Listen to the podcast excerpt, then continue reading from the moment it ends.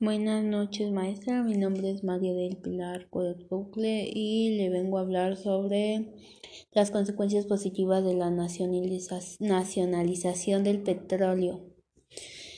Quizás la obra más representativa del gobierno de Lázaro Cárdenas fue la expropiación petrolera de 1938. El gobierno mexicano, la industria petrolera tuvo, un incierto paso a la producción.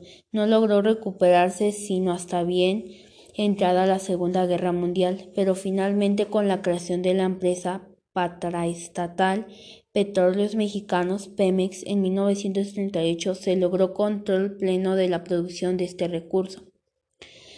Lo que contuvo fue la mejora de condiciones laborales y salarios el crecimiento económico, lo cual reformó la soberanía del país, tanto las mejores jornadas de trabajo y prestaciones, entre otras más.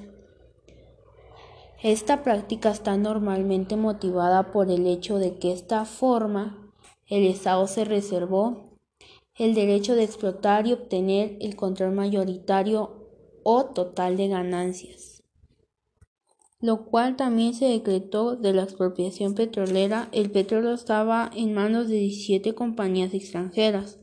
Cárdenas se dio cuenta del valor estratégico de esta industria para el país, por lo que en 1938 decidió emitir un decreto de expropiación, lo cual también tuvo una, bueno, causó una molestia, principalmente en el gobierno inglés, por la inminencia de la Segunda Guerra Mundial y la importancia del petróleo como recurso energético estratégico.